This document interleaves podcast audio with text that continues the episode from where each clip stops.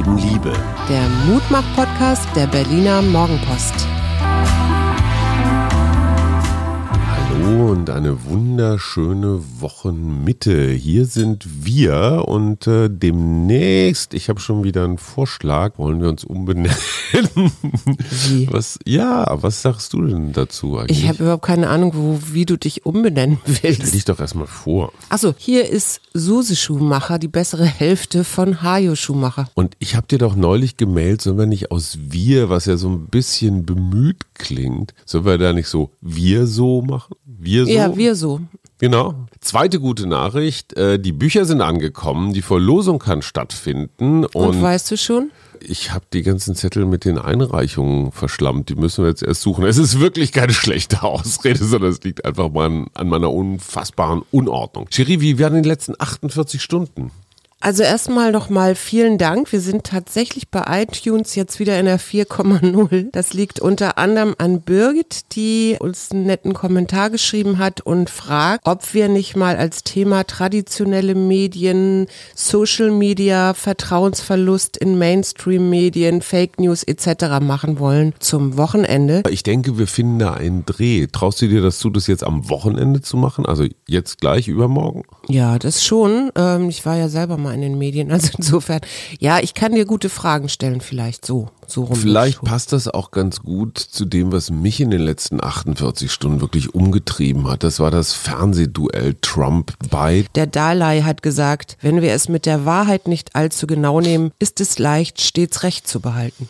Ja, das passt eigentlich wie die Faust aufs Auge. Also Donald Trump, der es ja bekanntlich mit der Wahrheit nicht ganz so ernst nimmt, war halt im Wesentlichen Donald Trump und fiel beiden sehr, sehr häufig ins Wort. Der Moderator versuchte dann immer so die Zeitdisziplin einzuhalten. Also Trump quatschte einfach mehr. Trump war halt so wie immer Ja. Und Biden war, die Kommentatoren sagten überraschend gut, dann möchte ich ihn nicht schlecht sehen. Also, sorry, ich habe vollstes Verständnis für einen Menschen, der fast 80 Jahre alt ist. Ich meine, wir kennen das von unseren eigenen Eltern.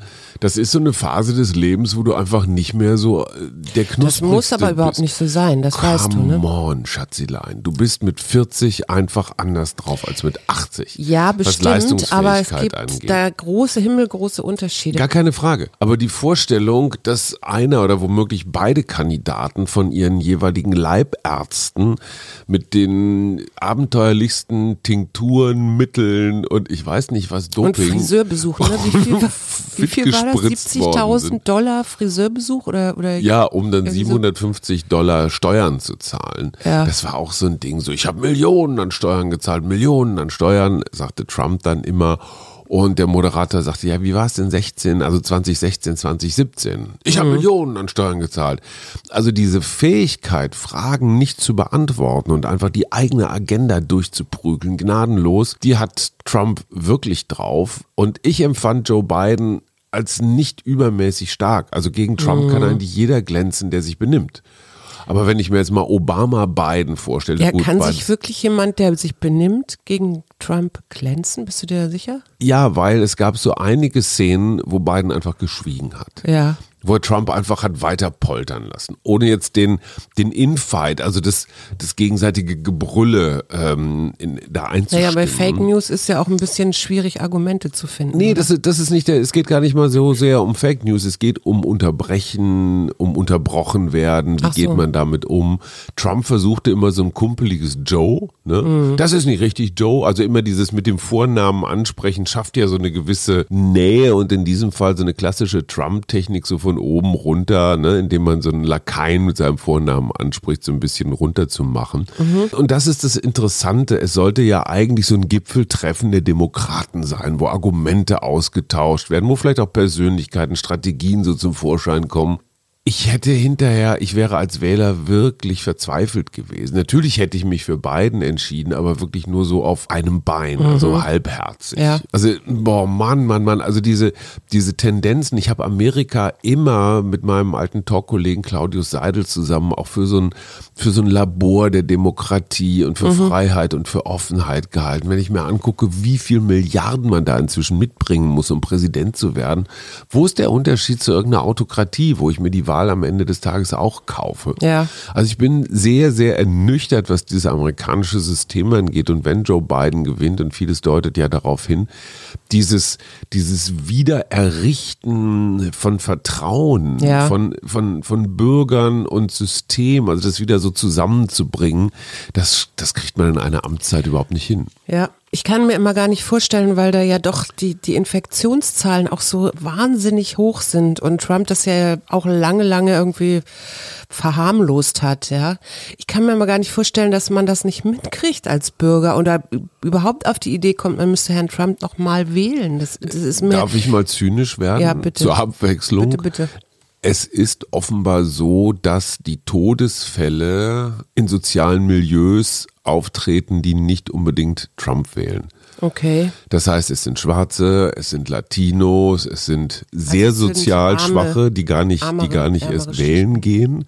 Das heißt, Trump kann ganz zynisch sagen, ja, guck mal hier, das, das Virus räumt, genau, räumt ein bisschen auf. So die Guten, die Weißen, die, die, die ein bisschen was haben, die überstehen das irgendwie und der Rest, naja. Können sich die können sich einen Krankenhausaufenthalt Glaubst du, leisten. dass ein Präsident so denkt, wenn er Donald Trump hat? Also ich hoffe das ehrlich gesagt nicht, weil ich finde das so menschenverachtend wie nur irgendwas. Völlig klar, aber genau deswegen passt es ja auch. Ja. ein Stück weit. Ne? Und wenn man an so ein, an so ein hö- höheres Gerechtigkeitssystem denkt, nenne es Religion oder Gott oder so, dann ist ja der Tod durch Covid nicht äh, zufällig, sondern dann hat da oben ja jemand entschieden das. Meinst du wirklich? Das glaube ich nicht. Aber entschuldige bitte, in dem Moment, gut, wo okay, ich wenn ich so religiös richtig, bin, richtig orthodox bin, dann vielleicht oder so. ja, aber orthodox völlig egal in welcher Religion. Ja, Ja, es ja, heißt natürlich. immer Allah, Jahwe, wer auch immer, Ist Jehova ich, haben in, entschieden. Ist das in Israel nicht auch so, dass die vor allen Dingen Palästinenser und ultraorthodoxe Juden sterben? Um ehrlich zu sein, ich weiß es nicht, aber wenn das äh, sozusagen im großen Buch des Schicksals festgeschrieben steht, dann macht es ja, ich sag mal, aus orthodoxer Sicht keinen großen Sinn dagegen anzukämpfen. Nee. Ne? Also ob ich Mundschutz trage oder nicht, egal, der da oben wird schon entscheiden. Lesen wir heute eigentlich wieder? Ja, Soll ich was lesen? unbedingt. Es war an einem Sonntagmorgen und die Eltern machten sich fertig, in die Kirche zu gehen. Der Junge saß in Hemdsärmeln auf dem Tischrande und dachte, wie günstig das sei, dass Vater und Mutter fortgingen und er ein paar Stunden lang tun könne, was ihm beliebe. Jetzt kann ich Vaters Flinte herunternehmen und schießen, ohne dass es mir jemand verbietet, sagte er sich. Aber es war aber es war fast, als habe der Vater die Gedanken seines Sohnes erraten, denn als er schon auf der Schwelle stand, um hinauszugehen, hielt er inne und wendete sich zu ihm. Da du nicht mit Mutter und mir in die Kirche gehen willst, sagte er, solltest du wenigstens daheim die Predigt lesen. Willst du mir das versprechen? Also so ein bisschen klingt das wie Michel aus Lönneberger.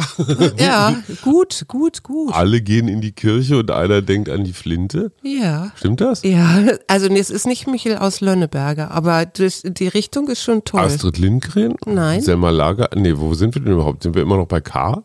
Nein, wir sind bei L. Ah, weil du ja eigenmächtig dir immer Buchstaben aussuchst. Ja, ich wollte eigentlich auch noch ein Gedicht von Kech Kästner zum Besten geben, aber das lasse ich jetzt. Von Lerich Lestner. Ja, genau. Jetzt erzähl doch mal von dir und deinen letzten Tagen.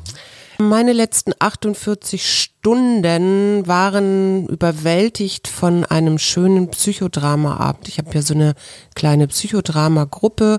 Wir haben gut gelüftet und hatten unsere Abstände und haben gestern äh, mal was anderes gemacht. Also wir haben nämlich aus der kunsttherapeutischen Anwendung ein Bild gemalt und Ah. ähm, das war ziemlich interessant. Gemeinsam? Nee, man tauscht dann immer wieder mit den Partnern. Ah, so ein aber ich, äh, nee, auch nicht. Ich äh, würde das jetzt so ungern erzählen, weil ich das vielleicht noch mit der einen oder anderen Gruppe machen möchte. Ah, okay, okay. Es war schön zu sehen, wie die gemalt haben und dann so Erkenntnisse hatten. Mhm. Wie viele Leute wart ihr?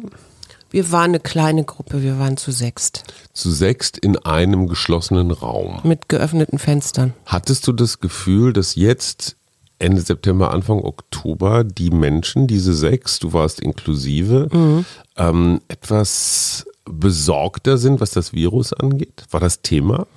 Also es ist immer wieder Thema natürlich, weil wir uns ja in einem geschlossenen Raum treffen und so die Prämisse ist, jeder achtet auf sich so gut er kann. Und meidet eben auch Dinge, die, und da kann, da kann ich mich wirklich drauf verlassen, dass das alle machen. Und hast du das Gefühl, dass es da so eher ängstliche und eher unängstliche gibt? Also in dieser Gruppe nicht, weil ja. dann waren ja eher nicht ängstliche da, sonst wären die ja nicht gekommen. Ja, weil ich stelle fest, wenn ich mich, ich bin gerade etwas häuslich, weil ich noch viel Sachen wegzuarbeiten habe, aber wenn ich rausgehe, die Menschen werden wieder etwas bewusster oder auch besorgter. Ja. Also das, ich stelle das in Gesprächen auch. fest, man geht mal wieder so einen Schritt zurück und guckt auf die 1,50 und mhm. das mit den Masken und so. Also es ist tatsächlich so eine Art Herbstoffensive, was die, was die Corona-Bewusstheit angeht. Naja, die Kanzlerin hat ja auch ziemlich stark und deutlich gewarnt und wir haben ja jetzt auch schon wieder neue Regelungen. Also sprich, mhm. Wirte können wirklich empfindlich bestraft werden mit 5000 Euro, wenn Gäste die falschen Angaben machen und Gäste eben auch immer noch 50 Euro oder eben diese ganzen privaten Feiern und so. Also insofern. Findest du das fair, dass die, ich sag mal, die Last jetzt bei den Wirten abgeladen wird? Der Wirt ist letztendlich der, der auch eine Sorgfaltspflicht hat, darauf zu achten, ähm, dass die Leute diese Zettelchen ausfüllen ausfüllen. Und soweit ich das verstanden habe, gab es ja gerade in Mitte eben auch Kneipen, die haben ja relativ, doch relativ viel kontrolliert, wo es diese Zettelchen nicht mal gab. Ich glaube, sie haben eben nicht viel kontrolliert. Die Berliner Innenstadtbezirke gehören so zu den Top Ten der äh, Inzidenzrekordhalter. Ja, aber die haben jetzt gerade nachgeliefert, dass sie doch kontrolliert haben. Ach, Schätzlein, das müssen sie natürlich. Aber wenn die Kanzlerin schon von ganz oben runter sagt, in Berlin. Berlin muss was passieren. Ja. Die hat nicht gesagt im Saarland oder in Nordrhein-Westfalen. Ja. Und warum? Weil sie selber in Mitte wohnt. Das heißt, die Kanzlerin wohnt praktisch in einem Risikobezirk, wo über 50 auf 100.000. Naja, andererseits hast du auch Wahlkampf sind. und wir haben hier einen rot-rot-grünen Senat. Ja, das ist was ja aber ich glaube, dass du damit so einen Wahlkampf nicht wirklich jetzt bestreitest. Ich glaube, das ist eine echte, ernsthafte Sorge von ihrem, also an ihrem eigenen Wohnort. Und es ist ja auch so, dass nicht wahnsinnig viel kontrolliert worden ist. Die Zahlen werden nicht mal erhoben und zu großen Strafen kam es auch nicht. Mhm. Und ich meine, sorry, ich habe großes Verständnis für Wirte. Wir kennen einige Leute aus der Gastronomie. Wir wissen, was das für ein hartes, knochenhartes Geschäft ja. ist. Und trotzdem gilt, wenn ich Geschäft machen will mit meinem Bier, mit meiner Pizza, mit irgendwas, dann habe ich die Verantwortung dafür, dass im Laden die Regeln eingehalten ja, werden. Genau. Ja, aber das geht nur, wenn ich sicher sein kann, dass diese Regeln auch durchgesetzt werden. Und in den letzten Monaten hatte man nicht den Eindruck. Und ich habe ganz ehrlich, also ja, wir haben ein Polizeiproblem hier und da. Wir haben rechte Umtriebe in der Polizei, die auch nicht mehr lustig sind, sondern wirklich richtig, richtig ernst. Auf der anderen Seite verstehe ich auch Polizisten, die irgendwann mal sagen, es reicht. Ja, ja. Ich meine, stell dir mal vor, es wäre ein Alkoholverbot erlassen worden. Willst du denn tatsächlich Leibesvisitationen vornehmen, um zu gucken, ob irgendjemand einen Flachmann in der Jacken- oder in der Hosentasche hat? Ja. Und dazu kommt ein zweiter Punkt. Im RBB lief eine Reportage über die besetzten Häuser in der Liebigstraße in Friedrichshain. Und es ist wirklich irre, sowohl die Bezirksbürgermeisterin Grün als auch der Baustadtrat Grün haben praktisch so interne Verfügungen, Dienstanweisungen Anweisungen erlassen, dass äh, selbst Straftätern nicht zu folgen ist, wenn sie sich da in den Häusern verkrümeln und sowas. Das heißt, die Polizisten und die Anwohner, Politiker, Anwälte werden richtig übel terrorisiert mit Morddrohungen, mit beschmierten Autos, zum Teil mit körperlicher Gewalt gegen den Hausmeister und sowas, wo ich mir denke, hey, da würde ich mir eine Polizei wünschen, die da einfach mal äh, Recht und Ordnung durchsetzt. Und auf der anderen Seite hast du eine Polizei, Polizei, die das Gefühl hat, wir dürfen nicht, weil die Politik sagt, das ist jetzt gerade hier so ein wichtiges Soli-Projekt von Lesben, Trans und anderen Menschen, die schutzbedürftig sind. Aber deswegen darf man keine Gewalt ausüben. Nein, natürlich nicht. Aber äh, die Polizei kontrolliert doch auch und die dürfen doch auch Bußgelder erlassen. Also das ist doch. Ja, aber ich verstehe, wenn man als Polizist so eine innere ah, so eine innere Verzweiflung spürt, ja. Also du kontrollierst hier und da und in Wirklichkeit wirst du dann von irgendwelchen Partyleuten äh, wahrscheinlich noch verhohnepiepelt, du wirst, willst irgendwelche Clan-Umtriebe äh, unterbinden, wirst, wirst da irgendwie angepöbelt, du wirst in links besetzte Häuser ja, rein. Du musst mir das nicht erzählen. Nein, aber ich verstehe ich Cousin, diese. der bei der Polizei war, also ich weiß was. Aber ich verstehe, redest. dass man als Polizist oder Polizistin auch so so leise Zweifel an an denen da oben anregen kann, die irgendwie merkwürdige Entscheidungen treffen.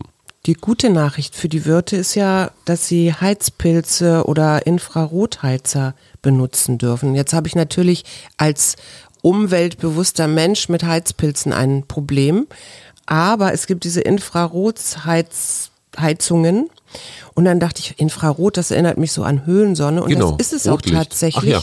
Rotlicht, genau. Das sind ähm, Stra also e elektromagnetische Strahlen und die wirken anders als jetzt so ein Heizpilz, der so Wärme in die Umgebung abgibt.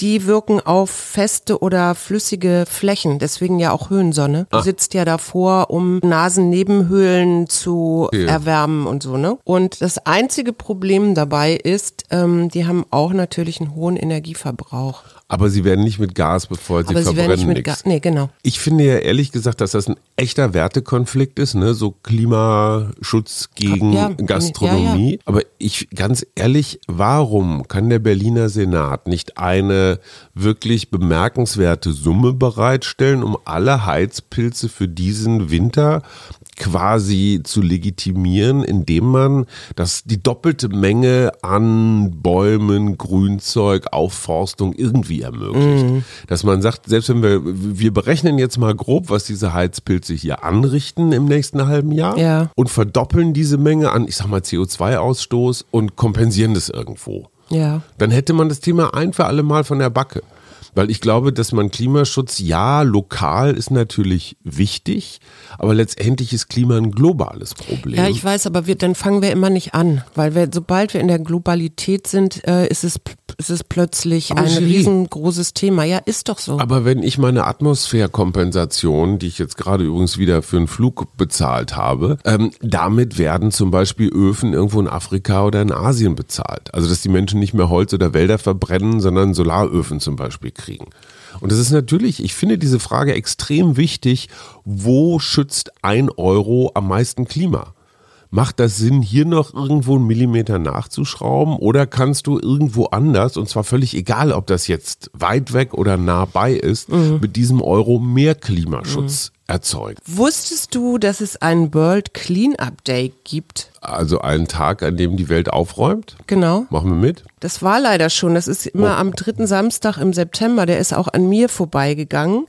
Ähm, die haben unter anderem 2008 haben die haben sich 50.000 Bürger und Bürgerinnen in Estland von ihrem Müll bef bef befreit. Und in Deutschland haben immerhin 13 Erwachsene und fünf Kinder den Volkspark in Lichtenrade mit der Ortsgruppe der Grünen aufgeräumt. Ich würde da wahnsinnig gern mitmachen nächstes Jahr, auch vor allem mit der ganzen Familie. Ich finde, man könnte jeden Tag so einen Tag machen, oder? Ganz ehrlich, wir machen das doch. Also bei jeder Gelegenheit, ob das bei uns vor der Tür ist oder im Wald, irgendeinen Kram hebe ich immer auf. Also wir haben schon so ein gewisses Müllbewusstsein. Kannst du noch mal lesen, bitte? Ich lese jetzt die zweite Hälfte und dann darfst du raten. Aber der Vater und die Mutter wünschten sich sicherlich nicht Glück, sondern sie waren ganz betrübt. Sie waren arme Kettnerleute und ihr Gütchen war nicht größer als ein Garten. Als sie hierher gezogen waren, hatten sie nicht mehr als ein Schwein und ein paar Hühner füttern können, aber sie waren außerordentliche, strebsame und tüchtige Leute und jetzt hatten sie auch Kühe und Gänse. Sie waren ungeheuer vorwärts gekommen und wären an dem schönen Morgen ganz froh und zufrieden in die Kirche gewandert, wenn sie nicht immer an ihren Jungen hätten denken müssen. Der Vater klagte, dass er so träg und faul sei. In der Schule habe er nicht lernen wollen und er sei ein solcher Taugenichts, dass man ihn mit knapper Not zum Gänsehüten gebrauchen könne.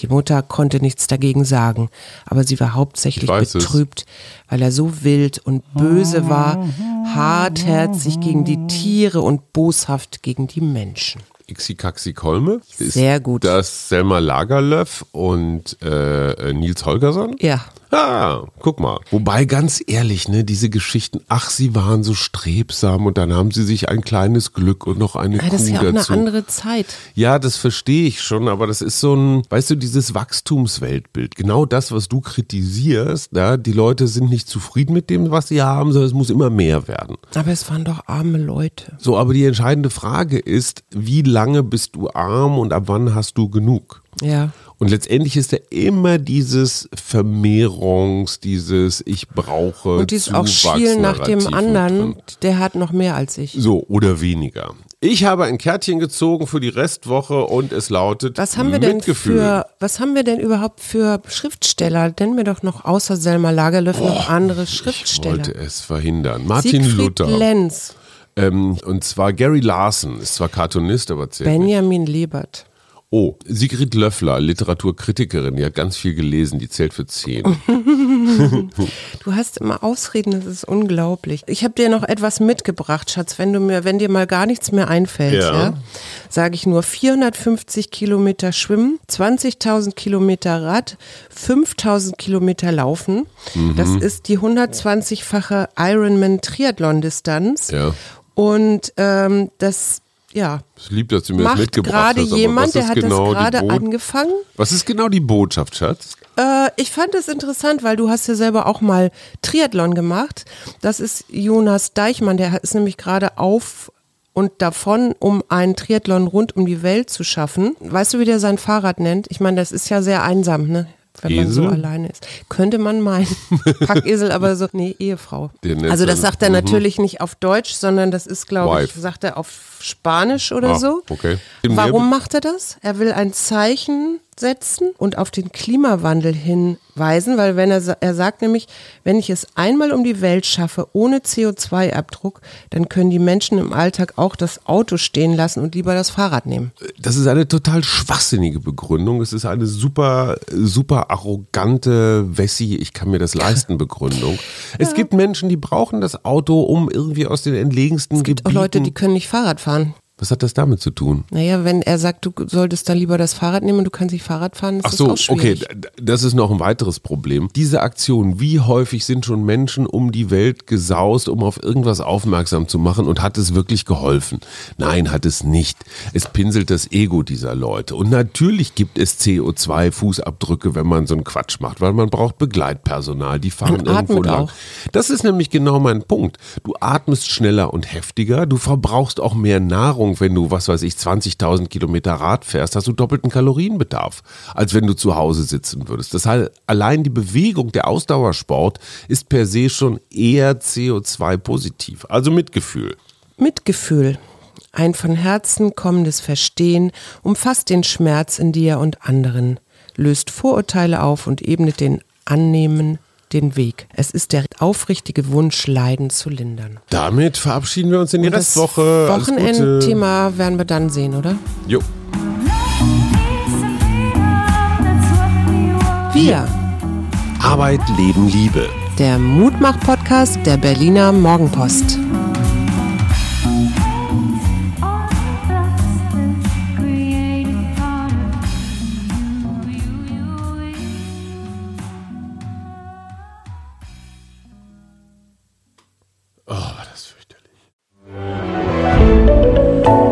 Podcast von Funke.